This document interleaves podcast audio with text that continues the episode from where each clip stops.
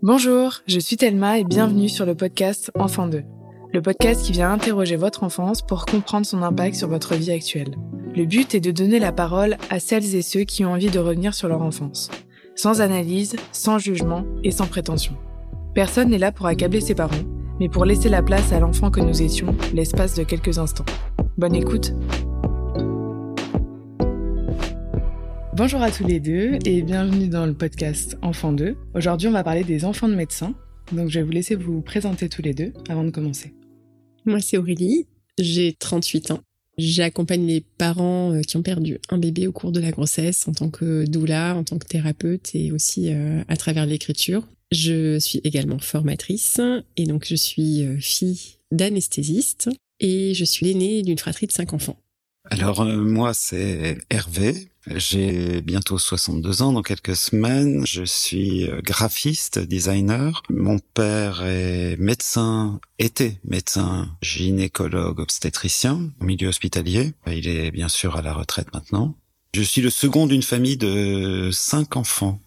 Ok, merci. Du coup, c'est marrant, euh, déjà les petites similitudes qu'on peut euh, remarquer dans vos histoires. Est-ce que vous, vous avez déjà voulu être médecin à un moment donné, quand vous étiez plus jeune?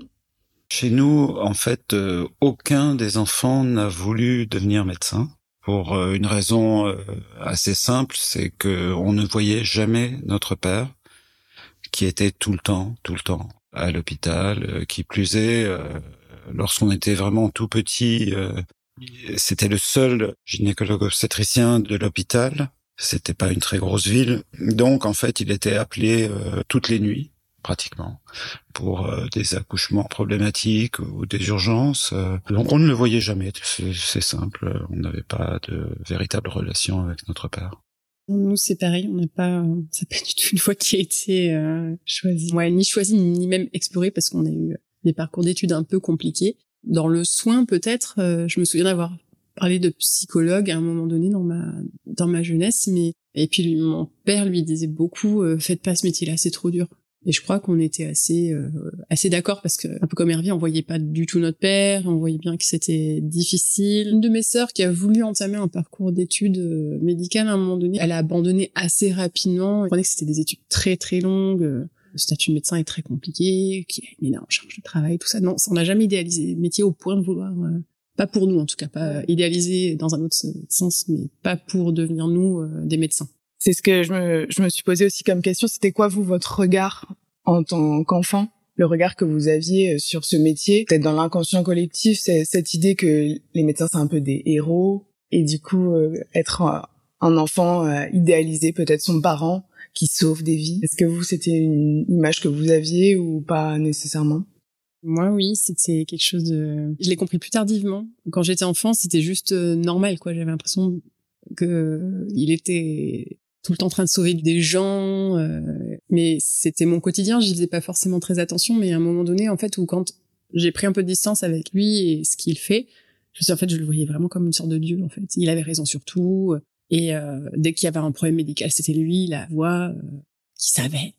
Oui, le sachant. Ouais, le sachant. Et donc voilà, il y avait une espèce d'idéalisation, de hiérarchie, de je, je saurai toujours moins, je, je serai toujours plus petite. Il est trop impressionnant, il est trop grand, ce qui fait sa mission est trop importante. Donc, euh, je crois que c'était pas forcément conscientisé enfant, même si je devais le dire de temps en temps. Euh, mon papa, il sauve des vies. Euh, je pense que ça a dû déjà être prononcé, mais je ne me rappelle pas non plus d'être hyper impressionnée par lui.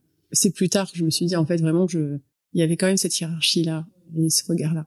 Moi, c'est un peu pareil, c'est effectivement c'était quelqu'un qui sauvait effectivement certaines vies puisqu'il faisait de la chirurgie obstétrique entre autres choses. C'était vraiment une des spécialités de son hôpital. On lui amenait euh, des, des, des, femmes qui avaient des accidents de voiture par exemple et qui attendaient des enfants ou pour sauver euh, l'utérus, que sais-je. Enfin, je savais pas, mais en tout cas je savais que mon, mon père quand j'étais petit était quelqu'un de très très important euh, et d'assez connu en ville. Une fois de plus, la ville n'était pas très grande, c'était 25 000 habitants, mais c'était une véritable personnalité et c'était aussi une personnalité euh, qui avait son autorité auprès de sa famille. Donc effectivement, on le regardait euh, avec beaucoup de respect, je dirais. Ça participait aussi au fait qu'on ne veuille pas forcément nous-mêmes devenir médecin aussi parce que voilà, c'était une charge qui nous semblait inatteignable.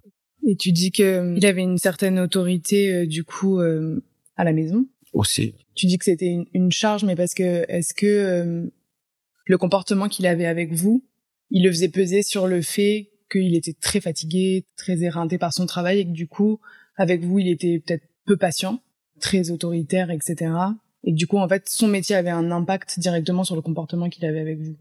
Alors c'est certain, en tout cas, il était très très connu dans son milieu, dans le milieu hospitalier, où je me retrouvais de temps en temps quand j'entrais d'école euh, pour que maman vienne nous chercher euh, dans ce point de chute qui était l'hôpital. On avait d'excellentes relations avec son assistante, et il était très connu pour être quelqu'un d'extrêmement patient, très très à l'écoute de ses patientes et de son personnel en fait. Mais avec nous, avec ma maman, il était d'une autorité euh, assez incroyable, voire euh, même euh, pouvoir s'emporter de colère, ce qu'il ne faisait absolument jamais dans son milieu professionnel. je pense que c'est vraiment, il était reconnu pour ça et on nous le disait tout le temps quand on était petit que notre papa était formidable, d'un calme extraordinaire, d'une écoute extraordinaire.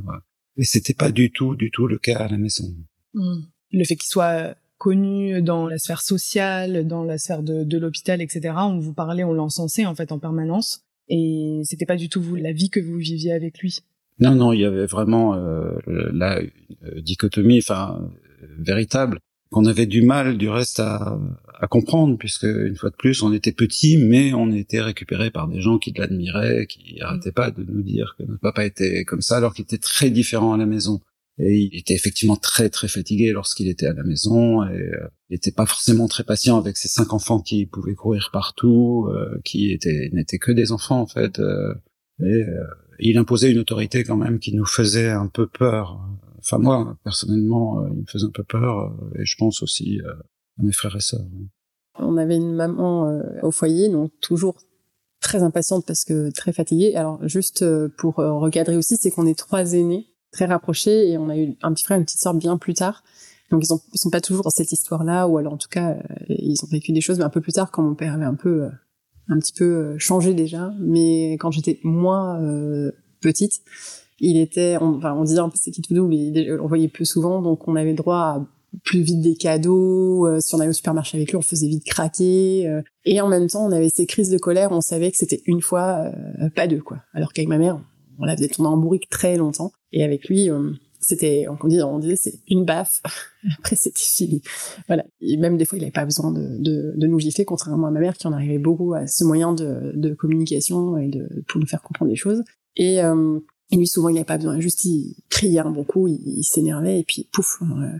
Mais en fait, j'ai même presque pas de souvenir en fait d'interaction comme ça avec lui parce que on le disait. Je me rappelle qu'on le disait mais dans ma tête, euh, mes souvenirs, ils sont principalement euh, se passer avec ma mère, en fait. J'ai très, très, vraiment peu de souvenirs de, de mon enfance avec lui. Et, j'avais vraiment envie de rebondir sur ce truc, renvoie les autres par rapport à, justement le comportement que mon père avait à la maison et ce que moi je voyais et ce qui se faisait à l'extérieur.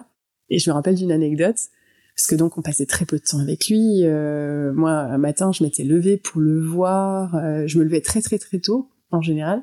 Et donc ce matin-là, je me dis, ben je me levais, et puis euh, c'est cool, euh, je vais avoir le temps de le voir, à mon avis, avant qu'il parte au travail, parce que sinon je passe en effet des journées entières sans vraiment le voir. Et donc il arrive, il descend, il me voit, il m'engueule en fait. Je dis mais qu'est-ce que tu fous là, à cette heure-ci euh, bah, J'étais contente de le voir, moi, en fait, tout simplement. Donc des, des, situations comme ça dont je me rappelle où en effet il m'engueule pour rien, enfin voilà. Et un jour, je devais l'appeler sur son poste alors qu'il était en consultation à l'hôpital. Et euh, je l'appelle, je lui demande le truc qu'on me demande de lui dire et tout ça, puis je raccroche. Et à ce moment-là, je sais pas, est-ce que j'ai pensé à le rappeler ou je sais pas, mais en tout cas, je, rappuie sur la tonalité de téléphone et je tombe sur lui en fait qui est en train de faire sa consultation, qui avait pas dû non plus raccrocher son téléphone. Et là, j'entends euh, Bonjour, alors comment tu t'appelles? Petite voix toute douce, une gentillesse, pas possible, mais vraiment un truc euh, hyper mielleux. Tu t'appelles comment? On va faire ça et on va faire Charlotte? Je crois qu'elle s'appelle Charlotte.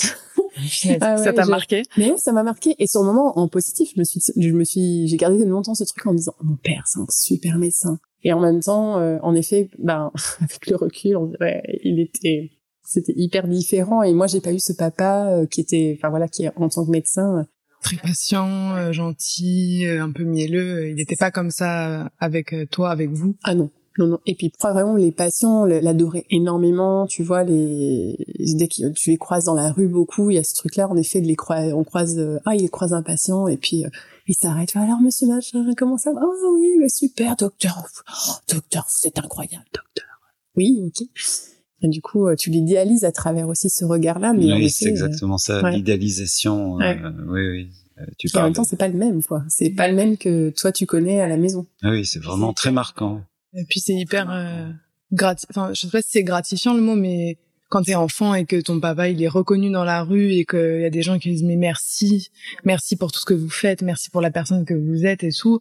Enfin, c'est normal de, de dire ah punaise mon père il est incroyable, il est incroyable, mais je vis quand même pas du tout ça. Donc ça doit être particulier de se construire comme ça en fait avec cette euh, pas ce paradoxe peut-être? C'est une forme de paradoxe, mais je crois qu'au moment où, en tout cas, lorsqu'on est enfant et que ça se passe effectivement relativement souvent, ce genre de scène, euh, quand on est avec lui en ville, euh, effectivement, nous, on est euh, très très heureux, très fiers d'avoir un papa comme ça, qui est reconnu par les autres parents, qui peuvent être aussi d'ailleurs des parents de copains à nous ou d'élèves.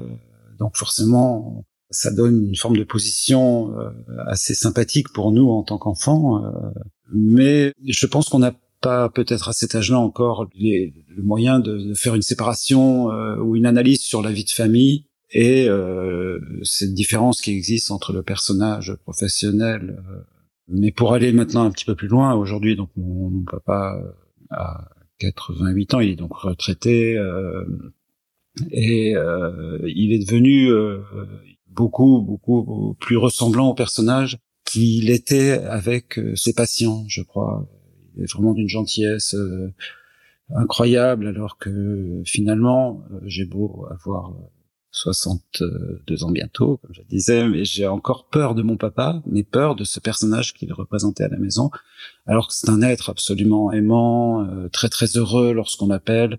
Et il existe encore un petit décalage, par exemple, lorsque Violette, ma femme, appelle mon papa au téléphone pour avoir un conseil médical, euh, gynécologique, etc. Parce qu'il continue énormément à, lire euh, de la littérature médicale, à être au courant de, plein plein de choses. C'est, c'est très impressionnant.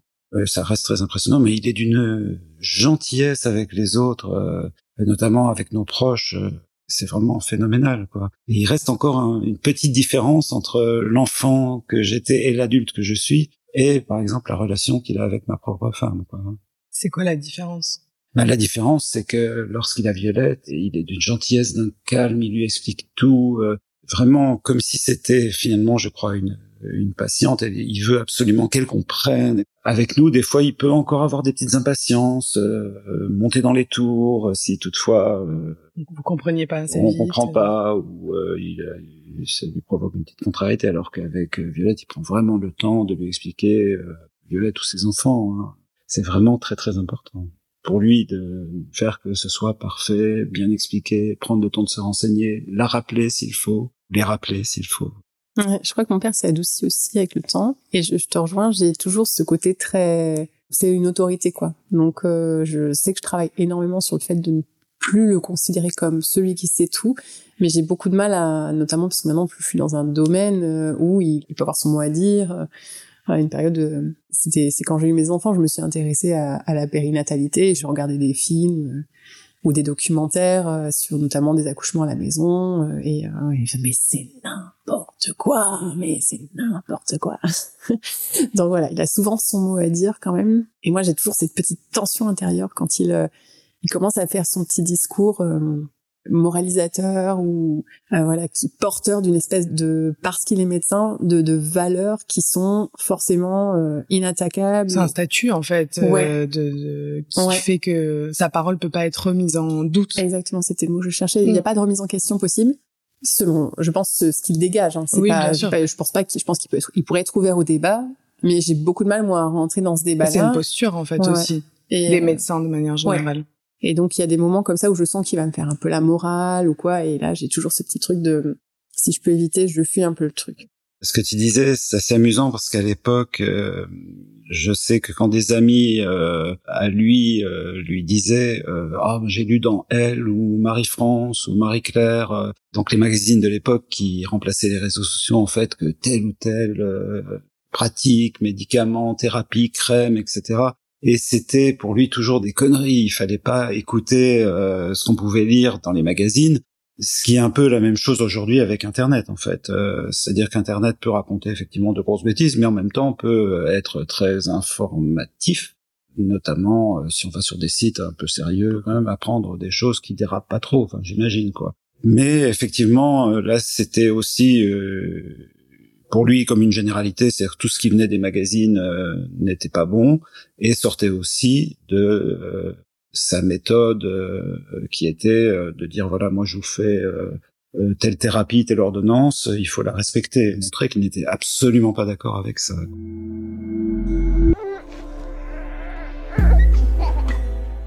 Je me posais la question, quand on est enfant de médecin, est-ce que du coup on prend vraiment soin de sa santé? Quel est le lien qu'on fait avec la prise en charge? Ça te fait rire, Aurélie? C'est tellement un sujet en fait. C'est énorme.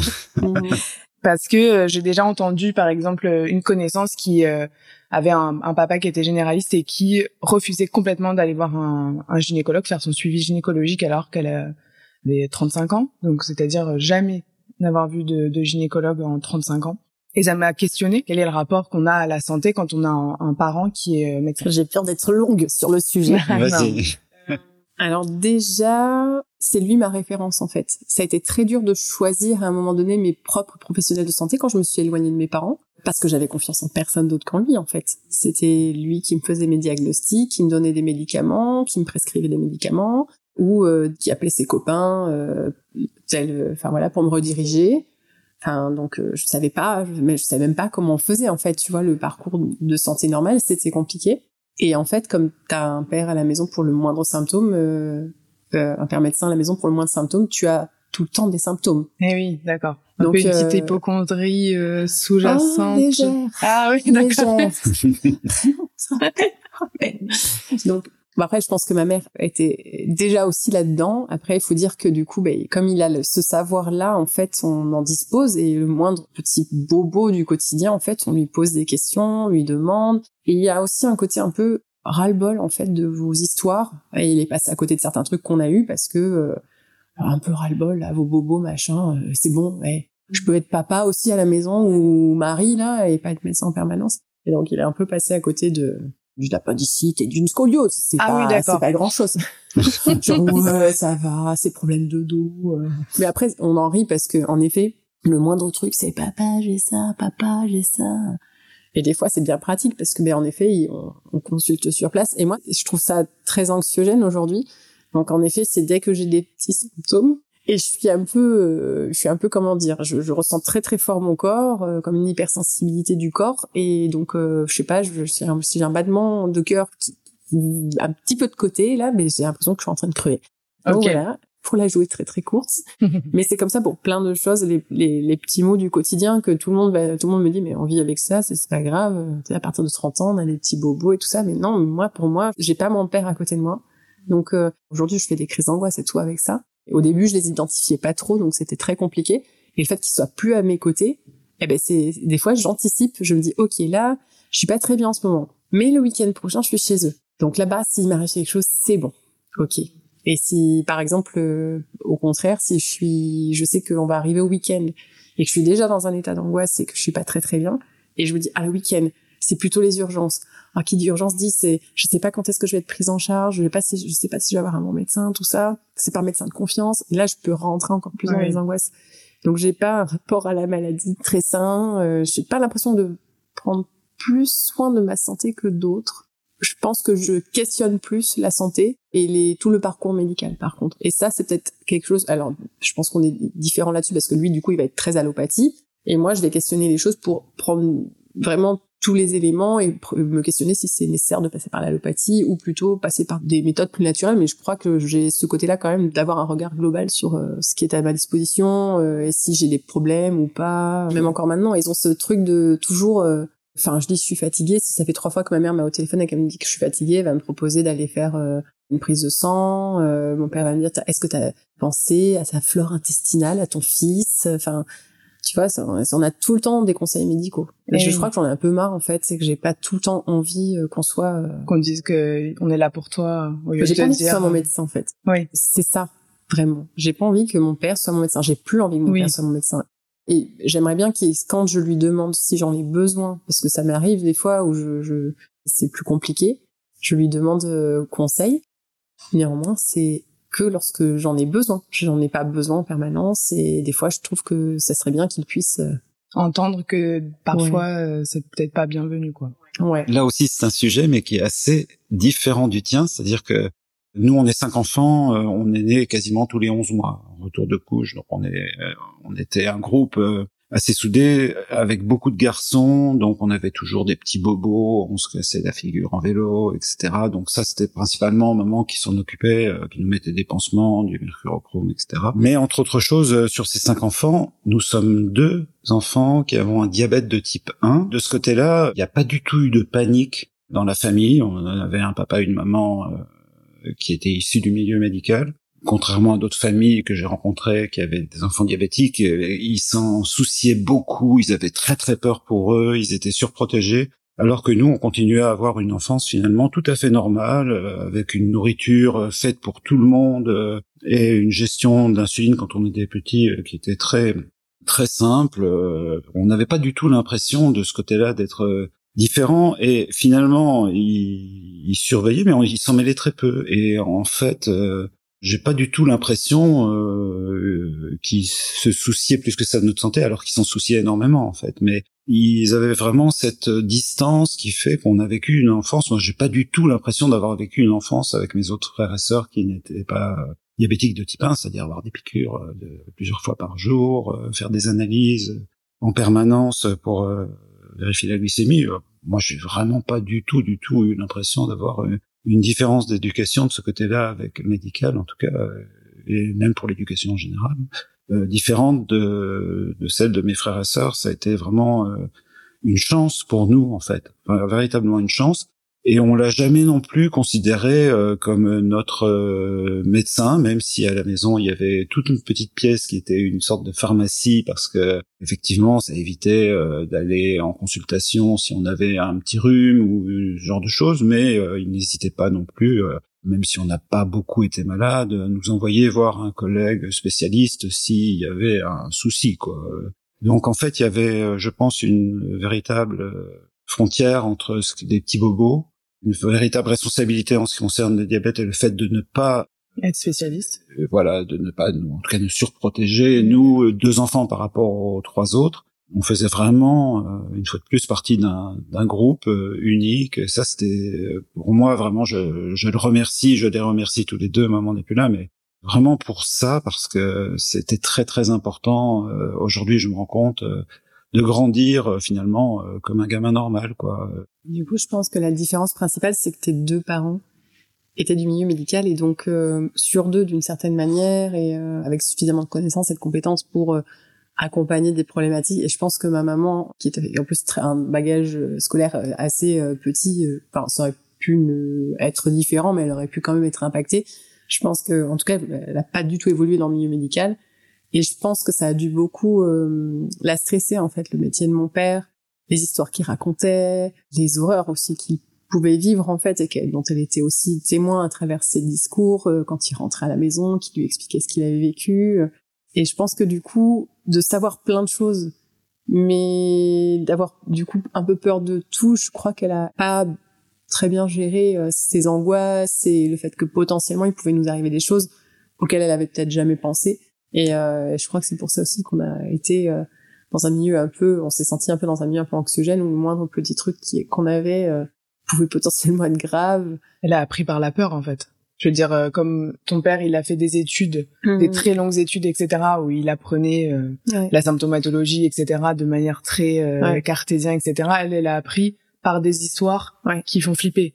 Et puis sûrement les histoires que lui racontait parce qu'il avait besoin de, de lâcher les choses, d'extérioriser, donc euh, et des histoires euh, particulièrement euh, oui. horribles. Ouais. Donc je sais que notamment il a souvent besoin de l'appeler, même encore maintenant quand c'est des enfants qu'il endort et que ça se passe pas bien. Et je pense que ben voilà, quand t'es pas prête à recevoir autant de témoignages de vie qui basculent et de, de pathologies graves et je, je, pense que ça a dû beaucoup jouer sur euh, sa capacité à nous accompagner nous dans notre santé euh, et à ne pas voir le, les problèmes partout. Et, vous partagez son mmh. angoisse aussi mmh. malheureusement, mais oui oui ça bah ça comme elle a pu bien sûr. Mais oui, je pense qu'on mm. on a hérité un peu de ça. En tout cas, moi, je pense que moi, oui. j'ai hérité un peu de cette angoisse de la de la maladie, euh, de la. Est-ce que ton papa ramenait à la maison euh, de temps en temps un peu de son boulot, par exemple, parler à ta maman devant vous euh, de choses parce qu'il avait besoin de les extérioriser Tu lui, vous entendiez vous les enfants, ce genre de choses? Euh, Nous, on entendait des histoires, plutôt les histoires un peu horribles. Il n'en a pas beaucoup raconté devant nous, mais elles m'ont marqué. Ma mère, je sais que c'était quotidien elle l'attendait le soir pour euh, pendant très longtemps. Elle, elle allait pas se coucher tant qu'il ne, rentrait pas. Et euh, donc, il lui racontait apparemment sa journée euh, le soir. je sais que maintenant encore, il l'appelle la journée quand ça va pas. Donc, avec elle, je pense que c'est très souvent. Mais nous, on n'a pas tant que ça. Mais par contre, oui, des fois, des histoires pas qui l'ont particulièrement marqué, notamment, il a travaillé aux urgences toute une période. Et ces histoires-là, il nous les a déjà racontées, des trucs vraiment horrible, euh, voilà, avec euh, des, voilà, des trucs vraiment dégueulasses. Ouais. dégueulasses, Je crois que ça l'amuse. En même temps, lui, il est un peu insensibilisé à ça. Ouais. T'as une, une insensibilité quand même quand tu travailles dans le milieu euh, médical. Mmh. Parce que moi, du coup, je suis infirmière à la base. Et cette insensibilité, elle est hyper présente dans le milieu médical paramédical.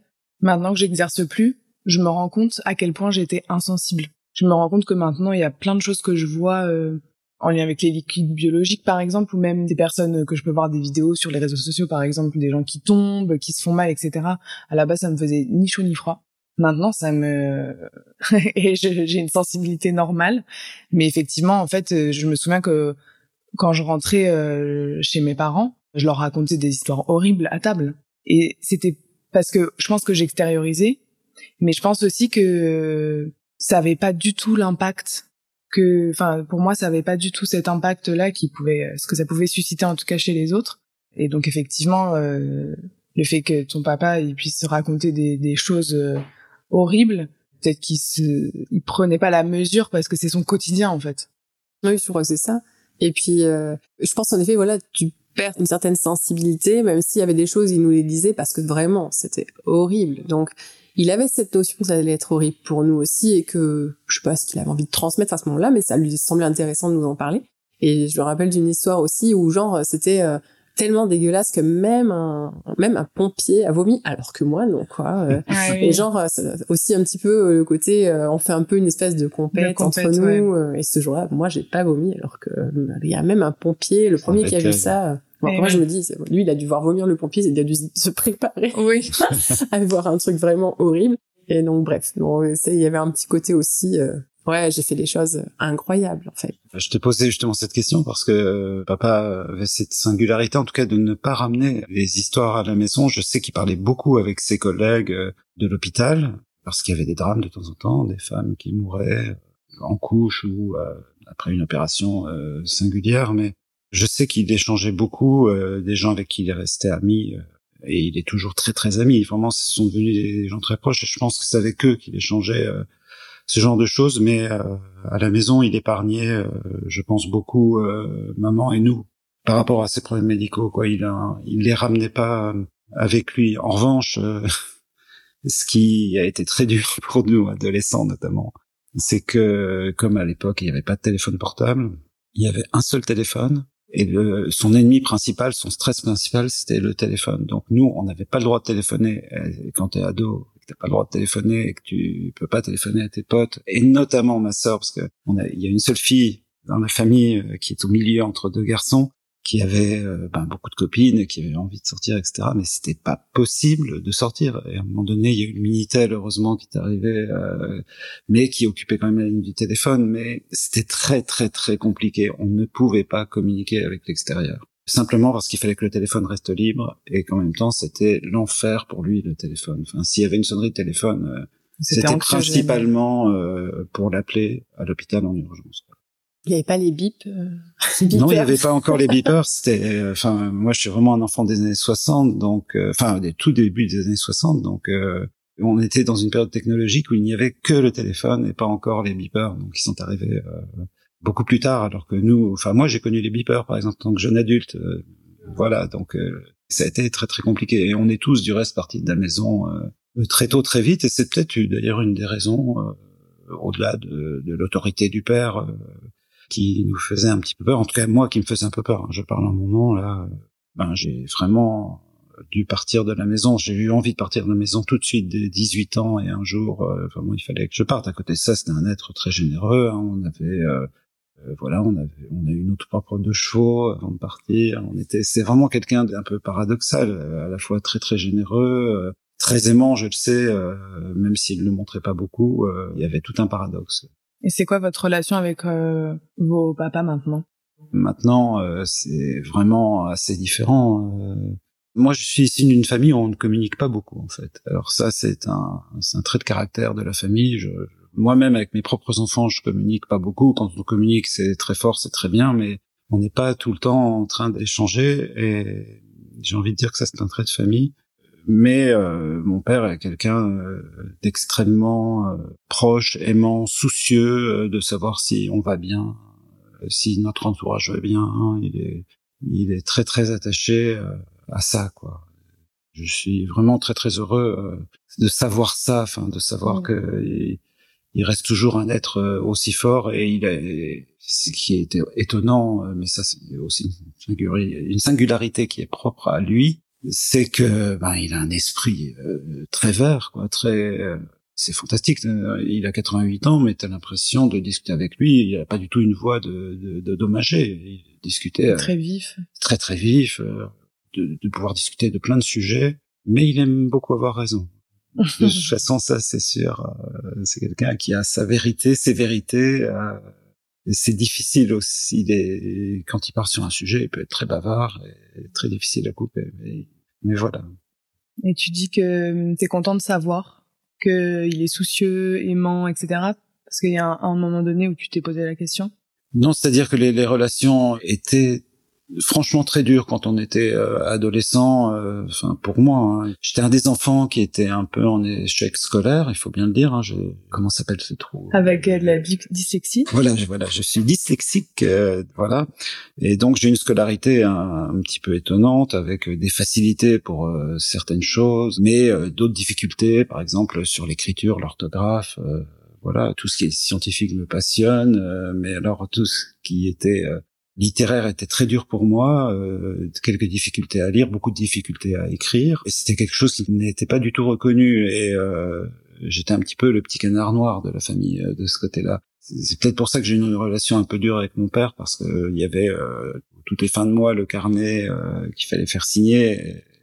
Le mien était pas terrible. Il y avait les fessées quand on était petit. et voilà, vraiment la dyslexie était quelque chose qui n'était pas du tout, du tout reconnu. Ceci dit, après, euh, j'ai, voilà, je suis devenu professionnel et puis euh, j'ai fait très très attention à essayer d'écrire, même si encore aujourd'hui je fais pas mal de fautes orthographes. J'adore écrire, c'est vraiment une, une passion. J'adore toujours les sciences. Euh, je suis abonné à plein de comptes. la plupart du temps, quand vous me croisez sur mon téléphone, je suis en train d'écouter des, des choses sur l'astrophysique ou la physique les mathématiques, mais ça, c'est euh, voilà, c'était plutôt presque une passion quand j'étais plus jeune. Mais donc ma scolarité était vraiment quelque chose de très difficile et difficile à vivre, je pense, pour mon père particulièrement, qui voulait que ses enfants soient tous brillants. Et du reste, j'avais un frère aîné qui malheureusement n'est plus là, mais qui était extrêmement brillant, qui a, qui a reçu euh, tous les concours, l'X, l'ENA, Naval, etc. C'était l'admiration pour mon père, c'était la consécration. Euh, social quoi. Alors aujourd'hui, ben, je pense qu'on a une relation plus saine. Et c'est marrant, en fait, c'est son anniversaire aujourd'hui. Ah mais non, c'est trop drôle. Je viens de me rendre compte, je suis en fait. Incroyable. Incroyable. Parce en fait, il a répondu juste OK. je suis anniversaire, on tapait en FaceTime. Ok, d'accord. J'étais là. Bon, est-ce qu'on a encore une, est-ce qu'on a une bonne relation en ce moment ou pas? J'étais en train de réfléchir à ça. Et je pense quand même qu'on a une relation plus saine parce que j'ai, en effet, j'ai arrêté de le délifier. Et j'essaye d'être plus sur un pied d'égalité, d'arrêter d'avoir peur de lui.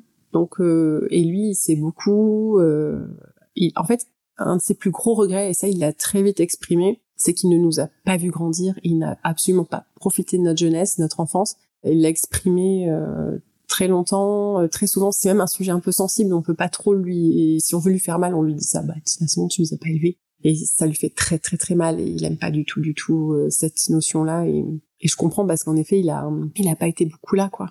Et je crois qu'aujourd'hui, il essaie de se rattraper d'une certaine manière, en étant un peu plus doux. Il essaye d'être il a vraiment des périodes où quand tout va bien, il essaye d'être très aimant, de montrer de l'amour, de l'attention, tout ça.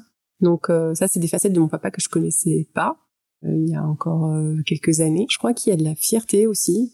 Je sais pas si j'y crois trop, mais je crois que à certains moments, en tout cas, il m'a exprimé qu'il était fier de moi et de la maman que je suis ou de la femme que je suis. Et ça, c'était chouette d'entendre ça. Parce que pareil, je pensais pas susciter ça chez lui dans son mode de fonctionnement où j'ai l'impression qu'en effet, il faut c'est voilà par exemple le, côté euh, connaissance qui semble être hyper valorisé bah, peut-être qu'en effet bah, il a été euh, capable de reconnaître que euh, une posture ça pouvait être quelque chose de génial ou, une, des valeurs ça pouvait être hyper beau hyper important. Et ça il m'a déjà quand il m'a il m'a dit qu'il était fier de moi ça m'a touché et en même temps on a toujours ce petit côté un peu tendu sur certains sujets parce qu'en effet il, il veut pas avoir tort quoi. Et ça, c'est quelque chose d'encore compliqué aujourd'hui quand euh, on essaye de communiquer sur certains sujets euh, qui sont importants pour moi, d'avoir ma propre voix, de l'exprimer, parce qu'il il, peut avoir cette tendance à un peu couper, nous couper l'air sous le pied. Euh, genre, vous, vous savez pas trop de quoi vous parlez. moi, je sais. Ce que moi j'ai lu, c'est la vérité. Ou, Effectivement, il y a un point aussi qui m'a beaucoup touché par rapport à, toute cette expérience lorsque j'étais enfant sur l'échec scolaire, c'est le fait qu'il m'ait dit euh, plusieurs fois, alors que j'avais monté mon entreprise, etc., qu'il était très très fier de moi, quoi. Sans ajouter, euh, parce que j'y croyais pas, mais ça me faisait tellement plaisir par rapport à, à ce que je recevais de lui quand j'étais enfant, par rapport à ma scolarité, euh, c'est quelque chose qui me touchait mais profondément, quoi, qui à, m'en faire pleurer, quoi le fait qu'il me dise qu'il était fier. Et la première fois que je l'ai appris, c'est pas par lui, c'est par sa propre sœur. Il a un jour, j'étais chez elle et elle me dit, mais si tu savais comme ton père est fier de toi, et là, je crois que pendant une minute, j'ai pu rien dit, tellement j'étais surpris, tellement mon cerveau était en train de, de tourner, de réfléchir. En tout cas, c'était assez incroyable ça. Et par la suite, euh, lorsque j'ai eu des enfants, on se promenait en forêt, etc. Il y a eu des moments extraordinaires où il a pu me le confier lui-même, quoi. Mais c'est quelqu'un de très pudique, hein, qui parle peu de ça, donc euh, quand, quand, ça vient, c'est formidablement fort. C'est extraordinaire. Je me demandais, est-ce que les parents médecins, ils sont plus exigeants en termes de réussite scolaire, de métier, de position même dans la société, etc.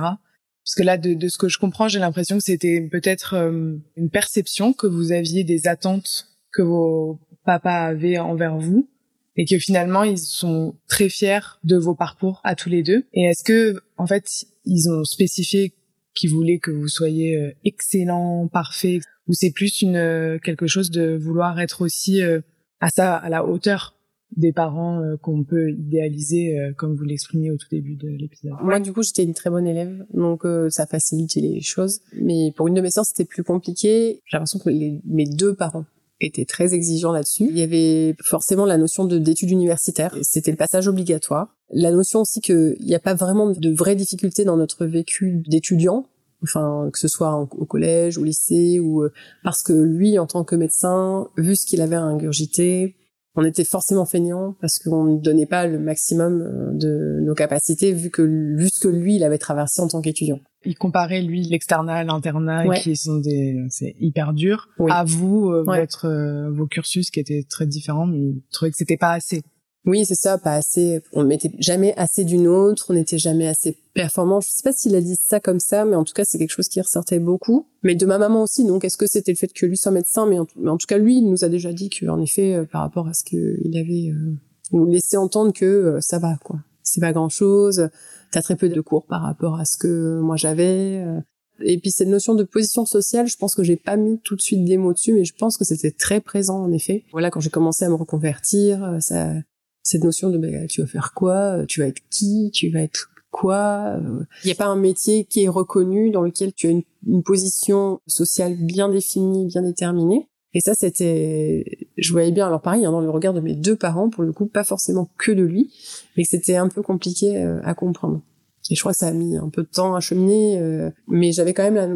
Enfin voilà, je voulais quand même être dans le milieu médical. Quand j'étais petite, je voulais être vétérinaire. Donc euh, il y avait il y avait quand même cette notion de suivre un peu sa trace différemment, mais un peu quand même, quoi. Et par contre, moi, j'étais très mauvaise justement en sciences. Et c'est marrant parce qu'aujourd'hui, c'est quelque chose que je, vers lequel je suis revenue. Il, il valorisait énormément mon côté euh, littéraire. Et ça me fait presque euh, du bien là de me rendre compte. En vrai, je me rends compte en me disant, et ça me fait chaud au cœur. Je me dis en fait, il était même hyper valorisant euh, sur ça. Alors que j'avais parfois des retours de ma maman un peu euh, trop objectifs pour le coup, genre euh, ouais quand tu dessines euh, c'est pas très proportionnel, on sait pas qui c'est, enfin des choses comme ça. Et lui il était, je sais pas s'il se projetait ou quoi, mais il était capable de me dire elle dessine ses rêves, laisse-la. Aurélie est hyper connectée à ses rêves. Je me rappelle de choses comme ça, ou alors de dire devant une prof et ça ça m'a marqué aussi, tu vois la fierté qu'il avait en quand euh, c'est ma prof de français, donc elle aimait bien la façon, ma façon d'écrire mes, mes rédactions. J'ai bien, on est d'accord qu'elle est faite pour ça. Et ça, ça m'est resté aussi euh, très longtemps, même si sur le moment je l'ai pris presque comme un frein parce que je voulais faire, euh, j'avais dit que je voulais être veto et voilà.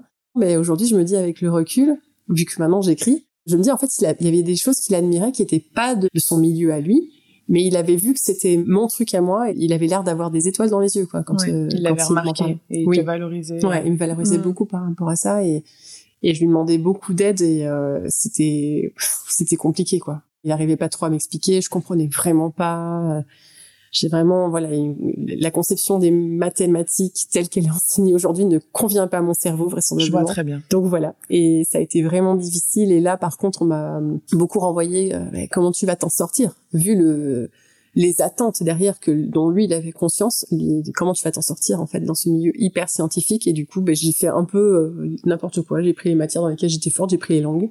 Alors que à l'université alors je savais même pas ce que je voulais faire avec, mais en tout cas, euh, on m'a découragé. Je sais pas si c'est me décourager. On essaie aussi peut-être de me dire, il y, a un truc qui va pas. Tu vois, tu as vraiment une problématique avec les sciences et, et tu veux aller dans un milieu scientifique. Enfin bref. et je pense que ça, c'est peut-être aussi son parcours de médecin et euh, la connaissance du cursus derrière qui peut peut-être parler un petit peu. Euh, comme enfin voilà comme dans quoi tu vas t'embarquer si si au lycée c'est déjà compliqué mmh mmh. et puis des attentes de réussite dans le sens de pas redoubler alors apparemment ça m'a plus touché moi que mes frères et sœurs parce que après il y a eu des redoublements euh, en vœu de survoi mais moi j'avais vraiment cette impression que le redoublement c'est l'échec absolu. Et à la fac quand j'ai raté euh, une année enfin j'ai une année où j'ai bifurqué parce que j'étais sûre de pas vouloir faire cette voie là et euh, j'ai bifurqué dans un dans une autre voie qui ne correspondait pas mieux et, euh, et, donc quand j'ai la deuxième année, je l'ai raté, j'ai quasiment pas été en cours. Enfin, ça a été un peu difficile. Ils m'ont dit bah ok super, dans ce cas on t'aide plus, on ne t'aide plus financièrement, euh, tu te débrouilles. Ok, donc bah, je reviens à la maison tout ça. Et ça c'est un ultimatum qui n'a pas tout à fait été mis de la même façon euh, chez les autres, mais je sais que c'était dans leur discours en tout cas quelque chose de très important. Si tu redoubles, c'est fini. Et je crois que ça, ça vient de son éducation à lui, parce que c'était déjà l'ultimatum, et ça il me l'avait dit, que ses parents lui mettaient. Et donc, il se mettait vraiment très, très fort la pression. Il faisait, je sais qu'à l'université, il sortait par, voilà, les études de médecine sont connues hein, pour être euh, des, études aussi où on fait énormément la, fiesta. Il n'était pas le dernier. Et donc, euh, il avait des séances. Il a eu une, grosse séance de rattrapage euh, un été, et je crois que il a, il a eu très très peur aussi de la réaction, notamment de ses parents. Et il a, il, a derrière après, il a, il a beaucoup plus filé droit.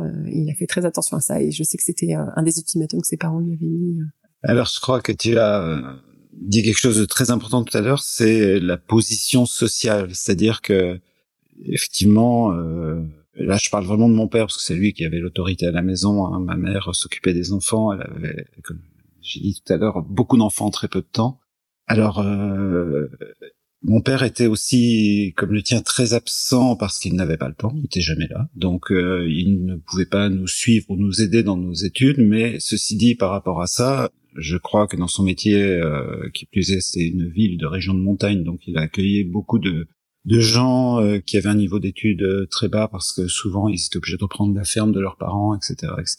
Et donc cette position, ce milieu social, c'est quelque chose qu'il fallait réaliser. Il fallait que ces enfants le réalisent, c'était très très important pour lui que ses enfants soient entre guillemets bien éduqués, s'expriment correctement, puissent accéder à de bons métiers, avoir une position sociale finalement assez assez élevée, oui assez haute de telle manière à être euh, relativement à l'aise dans la vie et transmettre aussi parce que ça semble assez important dans la vue de, de mes parents transmettre à leurs propres enfants euh, aussi cette envie d'avoir une position sociale euh, plutôt confortable on va dire donc c'est la raison pour laquelle il était très sévère par rapport aux résultats scolaires mais il y avait effectivement cette absence d'éducation et ma mère ne pouvait pas vraiment non plus s'occuper de nous parce que comme on était tous euh, dans la même tranche d'âge, hein, à 50 différences entre le premier et le dernier, sur les cinq enfants, il y avait, à part que la toute petite école, euh, elle n'a pas pu nous, accompagner très très loin dès qu'on est rentré au collège ou au lycée.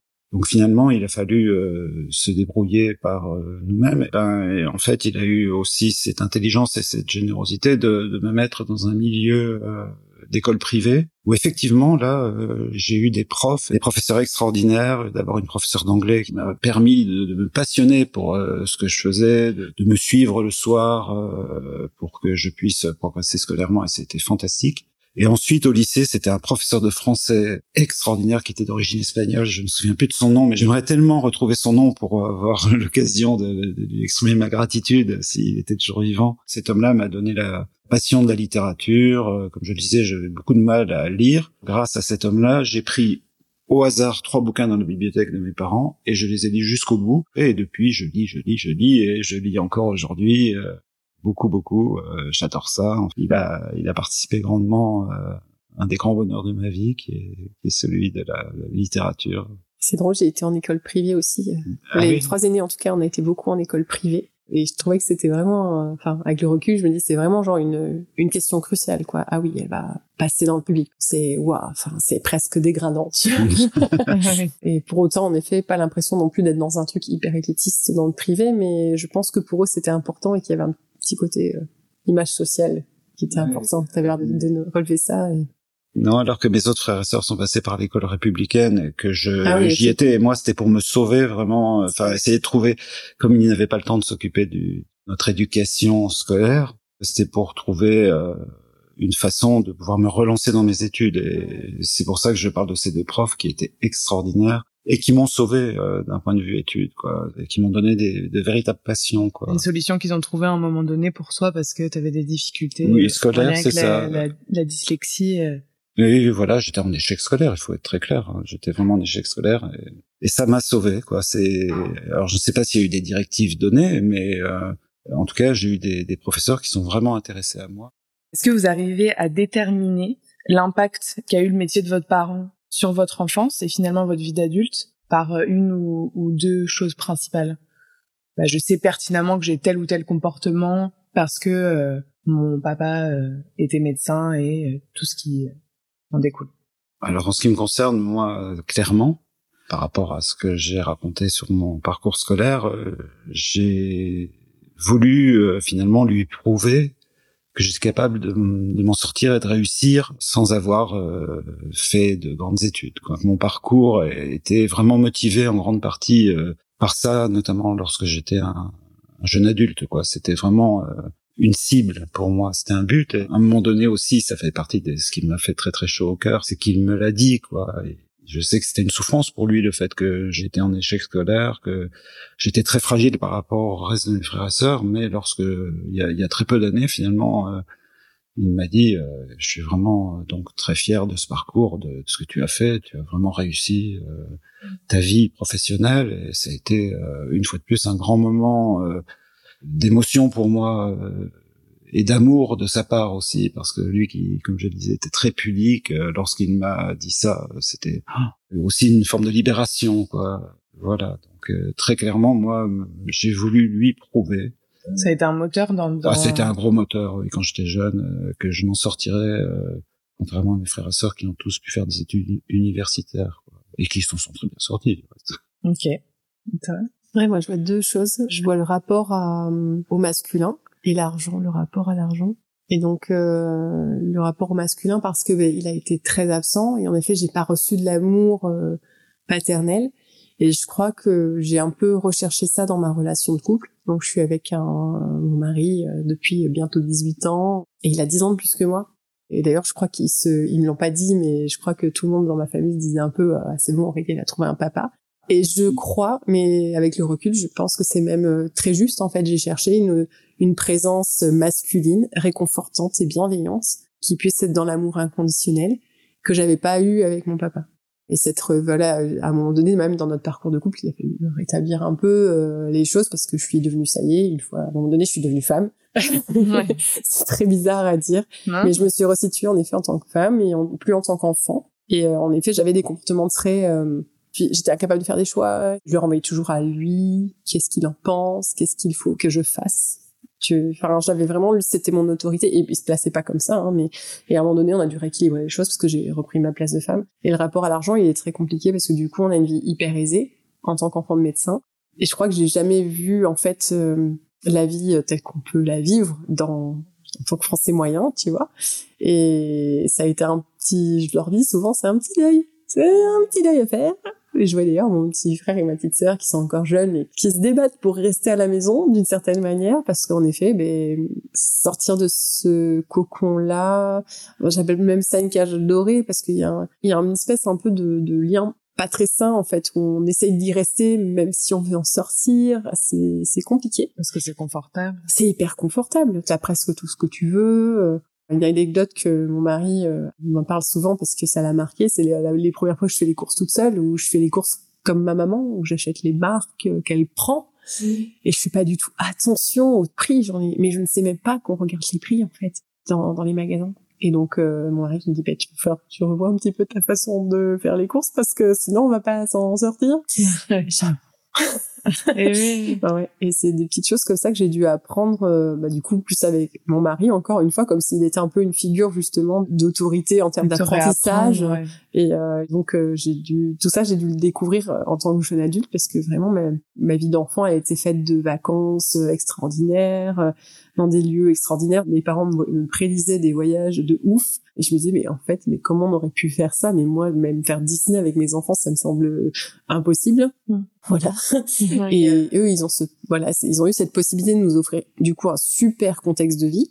Et en même temps, mais, euh, enfin, voilà, je pense que j'aurais préféré un peu plus de réalité. Mais d'un autre côté, je, je sais ce qu'ils ont voulu faire. C'était vraiment nous, nous protéger, nous donner le meilleur parce que bah, eux venaient de milieux plutôt modestes, donc ils avaient aussi à cœur de se dire bah elles n'auront pas à réfléchir, eux ils n'auront pas. C'est rigolo parce qu'on a un, schéma contraire dans les dans la, la, fratrie, on est quatre filles, un garçon. Ah oui, effectivement. et donc euh, c'est vrai que je suis aujourd'hui vraiment, euh, je comprends ce qu'ils ont voulu faire. Pendant longtemps, je leur en ai voulu. J'ai eu l'impression que c'était un peu, euh, en effet, comme je disais, une relation un peu malsaine pour nous garder, en même temps nous, en nous disant non, partez, prenez votre indépendance, mais mais comment on part d'un milieu qu'on est, où on est hyper confort, hyper à l'aise et où on a tout ce qu'on veut, tout ce dont on peut rêver presque, et qu'on réalise pas du tout euh, l'univers à l'extérieur. Je me suis sentie un peu, je me suis dit, en fait, on était un peu sous cloche. Et en même temps, je les remercie euh, parce que, voilà, je racontais tout à l'heure qu'ils m'ont mis un frein à un moment donné dans mes études en me disant, ben voilà, maintenant tu vas devoir te prendre en charge.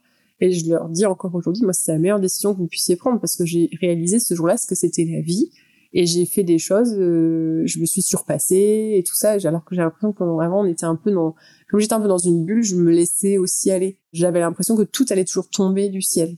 Et ça c'est je pense que c'était parce que en effet c'était facile d'avoir ce qu'on voulait quoi. Ils avaient l'argent pour le faire. Donc euh, même si je sais que pourtant ils sont passés par des moments très difficiles hein. financièrement je le sais. Mais ils ont euh, j'avais cette impression qu'on aurait quoi que quoi qu'il arrive, ça allait arriver. Quoi que je si je souhaitais quelque chose, ça finirait par arriver, je l'aurais. Donc euh, une facilité euh, assez euh, déconcertante quand après t'es plus mhm. dans ce confort-là et que c'est par toi-même maintenant que tu dois avoir les choses. Après, j'ai été fière. Justement, ça m'a donné de la fierté et tout ça. Et je leur ai dit d'ailleurs, c'est, je leur dis encore aujourd'hui, comme voilà, je disais, j'ai un petit frère et une petite sœur qui sont dans la, vingtaine et qui auraient bien besoin de ce mode de fonctionnement-là. Moi, je leur dis, c'est vraiment la meilleure chose que vous ayez faite pour moi à ce moment-là. Parce qu'en effet, là, c'est super hein, qu'ils aient ce niveau de vie-là et puis ça leur appartient. En fait, c'est eux que ce soit leur niveau de vie, c'est leur problème. Mais le souci, c'est que nous, on a peu de chances d'avoir ce niveau de vie-là. C'est quand même un très petit pourcentage de la population. Et je crois que mon frère et ma sœur, en plus de nous avoir vus, nous les aînés, euh, voilà être dans des schémas en effet très différents, galérer financièrement, tout ça, tout ça. Il y avoir aussi quelque chose de l'ordre de oh, il faut vraiment qu'on reste un maximum chez les parents. J'avais peur de ah non, c'était vraiment trop pourri à l'extérieur en fait. Alors que nous on ne savait pas trop, je crois au final. On était plus ah bon, c'est comme ça? Ah, la réalité. Pardon? Ah ça, ça se paye aussi, d'accord. Ouais. Un peu dans une enfance sous cloche. En même temps, ça, voilà, des, on a vécu aussi des trucs tellement géniaux. Comment je pourrais euh, regretter d'avoir vécu cette enfance-là? Euh, C'est plus un ordre de l'ordre de la prise de contact avec la réalité qui a manqué peut-être. Je voulais euh, intervenir parce que moi je suis dans un schéma très différent en fait. Euh, effectivement, il y avait de l'argent, mais mon père avait des passions qui coûtaient euh, beaucoup d'argent, notamment il faisait la course automobile, des rallyes automobiles, donc ça coûte très très cher.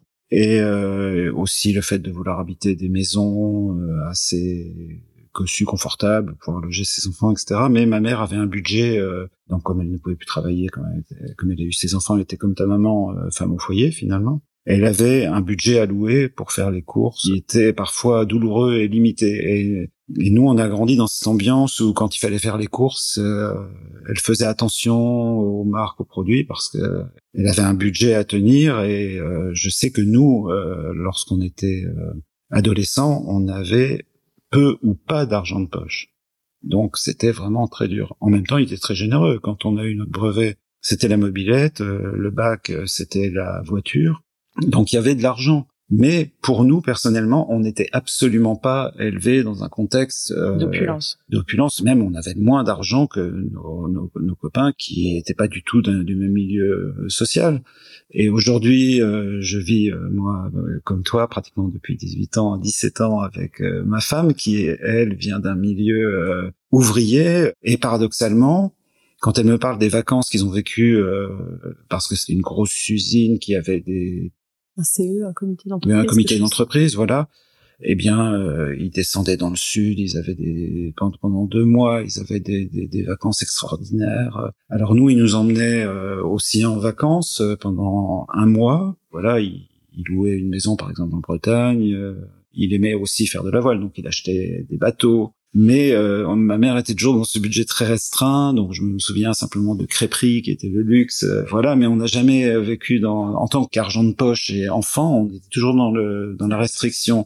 Ceci dit, j'ai vécu des moments extraordinaires, aller relever des filets en bateau, euh, manger nos propres poissons, etc. C'était une aventure. Hein. Quand, quand, on est gamin, on s'en rend pas compte en fait. Mais je rebondissais par rapport à ton, ton vécu, toi en tant qu'enfant, qui était très très différent finalement du mien, et je m'aperçois que Violette, ma femme, a, eu euh, finalement pratiquement une, enfance plus confortable de ce côté-là, elle qui vient d'un milieu ouvrier, euh, que moi qui était d'un milieu médical. Enfin, c'était beaucoup plus aisé en tout cas. Est-ce que c'est pas parce que c'était une euh, époque différente aussi? Enfin, je veux dire, vos pères, je pense qu'ils ont pas le même âge.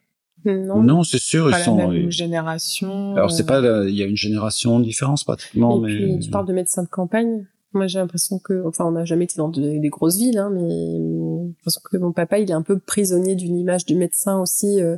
c'est un sujet que dont on parle aujourd'hui avec ma mère parce que il change régulièrement de voiture et euh, il n'est pas question qu'il ait une voiture en dessous d'un certain standing. Ah oui, exactement. Mais ça, ah, ça, c'est certain. euh, là, là, la voiture, effectivement, c'est une des passions. C'était la passion de, de, mon père. Donc, il y avait carrément des voitures extraordinaires. Enfin, comme on en voyait euh, très très peu. Il a même eu une voiture qui était fabriquée à 83 exemplaires. Euh, c'était ah un, monstre de course. Euh, voilà, c'était une voiture extraordinaire, mais finalement, euh, j'ai envie de te dire non, Thelma, par rapport au fait que c'était une époque, parce que finalement, nous, on avait des copains qui étaient les fils d'autres médecins. Oui qui eux vivaient, euh, on n'en venait pas dans une euh, effectivement une facilité financière, ils pouvaient s'acheter n'importe quelle musique, euh, ils avaient des, des appareils à l'époque, c'était ça le, truc quand on était jeune dans les années 60, c'est de pouvoir écouter de la musique comme on veut, quand on veut. Donc l'achat du matériel à l'époque était relativement coûteux.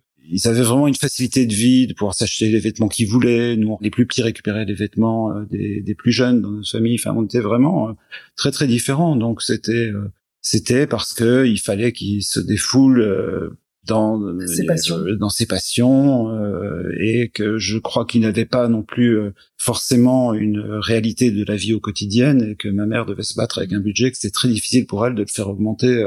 ça devait être des discussions très très serrées. Quoi. Ouais. Et c'est quoi toi ton rapport à l'argent du coup? Du fait d'avoir été restreint beaucoup euh...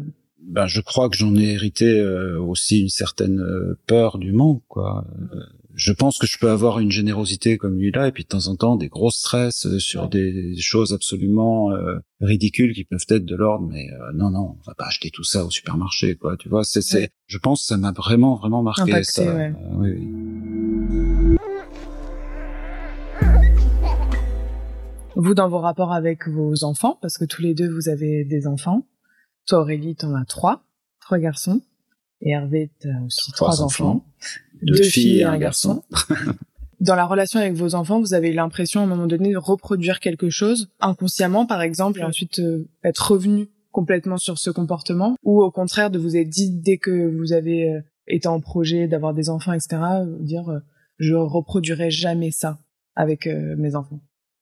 C'est vraiment une bonne question. Je crois que j'étais déjà maman depuis un moment lorsque j'ai conscientisé peut-être ce que je voulais plus ou voulais encore garder euh, de ma relation à mon papa parce que c'est pratique encore une fois euh, pour tous les petits bobos du quotidien euh, avoir un avis médical sur la façon dont on s'y prend et tout ça je crois que c'est tout le relationnel que j'ai voulu euh, j'ai voulu en effet euh, avoir une relation avec mes enfants euh, loin de ce que j'ai connu, mais que ce soit avec mon père ou avec ma mère. Et, euh, et donc euh, voilà, j'ai pas du tout été dans la même façon d'être avec eux, et du coup, je me projette beaucoup euh, par rapport à ma mère, moi. Et en effet, euh, ce que j'attendais de mon conjoint, qu'il soit pas comme mon père, ça c'est clair. Je voulais quelqu'un qui soit investi, qui soit papa poule, qui puisse être vraiment présent dans nos vies. Et du coup, c'est le cas en effet de mon mari. Et euh, ça, je crois que c'est vraiment quelque chose euh, que je cherche à ne plus avoir. D'ailleurs, j'ai pas beaucoup d'amis femmes de médecins, mais euh, j'ai des amis qui sont femmes de militaires et il y a rien qui m'angoisse plus que le mec qui se barre pendant trois mois. Et je les regarde, mais j'ai une admiration pour elles. Pour moi, le mec qui se barre et moi toute seule avec. Et je crois que ma mère a ressenti ça aussi, en fait, d'être seule avec tes enfants quand on peut plus et que t'es en surcharge mentale et physique. Et j'ai un truc vraiment qui me panique quand je me dis putain ça y est son mec il est parti elle est seule pendant deux mois et demi avec ses enfants. C'est vraiment, j'ai une peur viscérale, quoi, à l'intérieur du corps qui, Oh, mais je ne pourrais pas vivre ça. Et j'ai une amie même qui m'a dit, mais si, puisque t'es amoureuse. Je lui ai dit, non, mais moi, j'aurais choisi mon mec en fonction, en fait, c'est pas, Oui. c'était pas, non, ça n'aurait pas été. Déjà, moi, j'aurais été en insécurité, c'est clair et net, parce que la personne n'est pas à côté de moi. Oui. mais, mais j'aurais pas pu vivre euh, une maternité comme ça, quoi.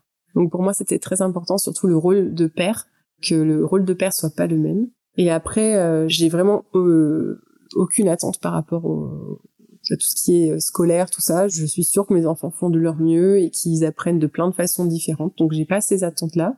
Mon mari non plus d'ailleurs. On est hyper ouvert sur ce qu'ils peuvent devenir, euh, sur plein de points. Je sais que par exemple, mais, mais ça c'était aussi l'époque qui veut ça. Je pense que pour mon père c'est difficile encore aujourd'hui de parler d'homosexualité euh, ou de transgenre, tout ça. Donc euh, bah moi et mon mari on est plutôt, mais c'est sûrement l'époque qui veut ça. On est plus ouvert à ça. Je Dans l'évolution euh, Ouais. sociétale. Ouais, je pense que ça aurait été très compliqué pour mes parents d'avoir à vivre ce genre de choses, même si, bon, forcément, avec le recul, ils vont te dire, oui, nous, peu importe, du moment où vous étiez heureux, mais je pense que quand même, tout, comme la- la- l'apparence et le côté, qu'est-ce qu'on renvoie aux autres était très, très, très important, je pense que ça aurait été très compliqué. euh, la fille du docteur avec une femme, je pense que ça aurait été compliqué. Imagine la fille du docteur, euh, elle est homosexuelle, elle est en couple avec une femme, je pense que ça aurait été très, très mal vécu, et nous, on n'est pas, on n'est pas du tout en effet dans ce genre de rapport-là, mais ça, encore une fois, je pense que c'est l'époque qui veut ça. Le rapport à l'argent, c'est très important. Je leur dis beaucoup. Je leur dis ce que je gagne, ce que je gagne pas, ce qu'on peut faire avec, euh, combien de Switch ça vaut, Mmh, oui. c'est tel salaire, combien de jeux de Switch ça vaut. oui. Voilà, il faut parler, euh, il faut parler avec le Oui. bon, euh, le Langage. bon niveau, langage. Mais parce que j'ai souffert de ce manque de représentation de l'argent, donc euh, je veux pas qu'ils pensent que ça, ça tombe du ciel. Je veux que ce soit pas un sujet tabou non plus, parce que il y avait ce truc aussi du rapport à l'argent est un peu euh, tabou. Je ne sais pas combien a gagné mon père, gagne mon père, gagnera mon père. Je c'est quelque chose de personne ne le sait quoi. Et il veut pas en parler. Oui, genre t'occupes pas. Ouais. Et en même temps, si je comprends bien, c'est hyper compliqué entre ce qu'il gagne, qui est faramineux, puis les charges derrière. Ça, je sais qu'il a des charges. Ça, je, je suis bien au courant. L'URSSAF le pompe. L'état de ça j'ai bien compris. c'est exactement la même chose. Euh, le rapport à l'argent, euh, nous, on n'a jamais su, on pouvait pas, mais on savait qu'ils se faisaient dépouiller. Oui, ils se faisaient dépouiller. ils sont dépouillés. Donc voilà. Et ça, c'est quelque chose de très important pour moi. Je leur donne vraiment un rapport à l'argent. Voilà, une période où j'étais très en demande, je leur disais, ben, je gagne autant par mois, on fait ça avec, on fait ça avec, et ça, ça, ça, qui est impondérable chaque mois. Ça, c'est très important. Et après, voilà, il y a toute l'angoisse médicale hein, chez moi euh, qui est compliquée à ne pas transmettre et sur laquelle je travaille énormément parce que je, j'en ai fait, j'ai pas envie qu'ils se disent c'est la santé, c'est compliqué, il faut, voilà, et je suis du le genre de maman à les emmener assez rapidement chez un médecin, chez un spécialiste, à, à, me questionner si ça, ça va, si ça, ça va pas. Puis en plus, ils sont un peu atypiques. Donc, euh, est-ce qu'on va avoir un tel, tel spécialiste, euh, un neuro, neuropsychologue, nanana, Et je m'inquiète énormément pour ça. Mais bon, après, ça fait partie euh, des choses de la vie. Ils feront, on fera avec. Hein, mais... Qui t'ont été transmis et qui mhm. font que... Ouais. Mais j'aimerais bien que ça impacte pas autant que ça a impacté sur moi. Parce que, voilà, j'en ai, euh, je souffre un peu. Génération en génération, ça s'amoindrit ouais. peut-être. Euh. Oui, peut-être. et puis après, il y a, ils vont en faire ce qu'ils veulent aussi. C'est parce que moi, je l'ai, je l'ai vécu comme ça. Maintenant, si on est en global, globalement, les cinq frères et sœurs, on est quand même assez anxieux. Donc euh, je pense que ça nous a quand même, ça a bien transpiré sur notre façon d'être. Et en même temps, je me dis, mes enfants, ils peuvent être ce qu'ils veulent aussi et ils verront, bien ce qu'ils en font. Et mais voilà, je suis assez, euh, je suis assez stressée. Pour conclure, je suis assez stressée. tu penses que c'est du fait du métier de ton papa ou de du caractère, en tout cas de ton papa, et que t'es une enfant anxieuse ou euh, bah, encore une fois de l'anxiété de ta maman en mm. lien avec les pathologies Ouais, je pense que les deux, les deux. Euh, vont de pair parce que mm. du coup d'avoir eu connaissance de certains accidents, de certaines maladies, de voilà, de certains trucs qui peuvent euh, lui passer par la tête euh, et que tu te dis ah oui donc ça c'est enfin je sais pas par exemple à une période j'ai eu une énorme bronchite qui m'a pris un temps fou pour me rétablir. Il me fait faire un scanner ou une radio, je sais plus, enfin bref, il me fait faire un examen et il regarde, il regarde le cliché, il fait c'est bon, t'as pas la tuberculose. Je dis ah bon, ça existe encore. Mm. J'ai des choses dont voilà dont j'avais pas forcément conscience. Euh... Oui, il fait des hypothèses euh, et oui, ça, ça. ça, génère euh, encore plus de. Ouais, ah, bien oui, tu pensais à ça. C'est ça. Alors tu disais que peut-être je pouvais avoir un cancer euh, du poumon, quoi. Exactement. Exactement, puis de, bah, de savoir que certaines maladies existent. Euh, je sais pas, je me rappelle d'avoir discuté de lui de l'anévrisme. Et c'est une de mes phobies, tu vois, de mourir d'un coup. Oui, oui. Comme ça, pouf. Et donc, euh, je lui disais, mais pourquoi on ne fait pas des recherches chez tout le monde pour découvrir où sont les anévrismes? Il me fait, ben oui, mais le problème, c'est que, imagine, on peut pas aller te le chercher et te l'enlever. Ah oui, c'est con. Ah bah, Tu vis avec une épée de Damoclès sur la tête toute ta vie. Merci. Bah, cette image, elle est bien dans ma tête. Ah bah oui. Merci. J'aurais bien aimé ne euh, pas avoir la réponse à cette question. Mais je pense qu'en même temps, on avait des questions à poser parce qu'on savait, qu'on sait qu'il sait. Du coup, tu poses des questions. Il faut être prêt à recevoir la réponse. Mais, je, pense que j'étais pas toujours très, très prête. Et ça, c'est quelque chose que j'essaie de pas faire non plus avec mes enfants, de pas trop anticiper les réponses, notamment sur le milieu médical, mais ça peut être dans tous les tout quoi, le côté sachant de pas avoir ce côté-là. Ma phrase préférée c'est et toi t'en penses quoi? Et euh, voilà, je l'utilise énormément pour voir déjà de quoi ils partent et euh, pas pas leur donner ouais pas devancer pas donner des informations qui sont peut-être pas tout à fait en mesure de comprendre et d'entendre. Alors en ce qui concerne euh, le fait de ne pas reproduire il y a plein de choses que je ne voulais pas reproduire mais que j'ai reproduit.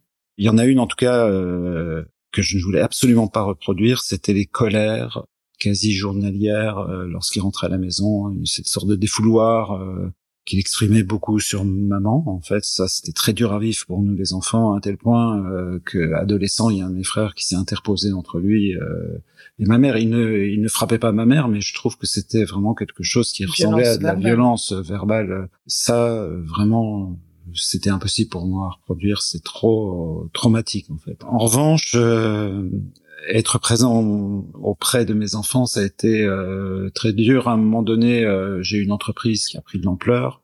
Et je partais très très tôt le matin, je revenais dans le meilleur des cas 22 heures le soir et du coup j'ai un peu reproduit, même beaucoup reproduit, euh, alors que les enfants étaient petits. Euh, le schéma. Ce schéma-là, je les ai très peu suivis euh, d'un point de vue scolaire. et quand j'ai voulu le faire, ils étaient déjà autonomes pratiquement. Ça, c'est vraiment un regret. En revanche, j'hésite pas du tout à exprimer mon amour à mes enfants, à dire que je les aime. Les serrer dans mes bras, le côté tactile, tout ça, c'est quelque chose qui est vraiment, euh, qui est en moi en tout cas, et c'est quelque chose qui est très important pour moi, ce qui est une pudeur qui n'existait pas en tout cas du tout euh, à l'époque chez mon père. Ma mère était très aimante, euh, très tactile, très nous dire qu'elle nous aimait, mais c'est une maman quoi. Le papa lui était en dehors de tout ça. D'accord. Je pense que hum, on va s'arrêter là. C'était passionnant en tout cas. C'était super. Merci d'avoir partagé votre histoire. Je suis hyper euh, honorée et touchée vraiment euh, que vous ayez pris le temps de raconter tout ça. J'espère que les personnes qui euh, écouteront toutes ces histoires pourront aussi se reconnaître parce que on a pu voir que même entre vous deux il y a beaucoup de similitudes donc je pense qu'il y en aura dans, dans les vécus des autres. Et voilà, merci. Merci à toi, Thelma, de nous avoir reçus. C'est vraiment un moment très passionnant. Ouais, ouais, merci pour ces partages, Hervé aussi. Euh, je trouve que c'est hyper intéressant de faire le point aussi sur sa relation euh, avec son papa et, euh, et la profession qu'il a. Et du coup, en plus aujourd'hui, comme c'est l'anniversaire de mon père, je trouve que c'est un bel hommage. J'avoue aussi. Ben, ça bon anniversaire à ton papa Aurélie. ouais, bon anniversaire à lui. Merci. merci tellement. Vous venez d'écouter le podcast Enfant 2. Si tu penses que cet épisode peut faire écho à l'un de tes proches, n'hésite pas à lui envoyer. Vous pouvez nous retrouver sur Instagram, le compte du podcast est dans la description de l'épisode. Si toi aussi tu veux témoigner, écris-moi en message privé sur Instagram. N'hésite pas à nous laisser 5 étoiles sur ta plateforme d'écoute préférée. Votre soutien est essentiel pour que le projet continue. Merci à Maxime Lebaille pour la musique et Violette Laroche Del Vecchio pour le montage et le graphisme. À très vite!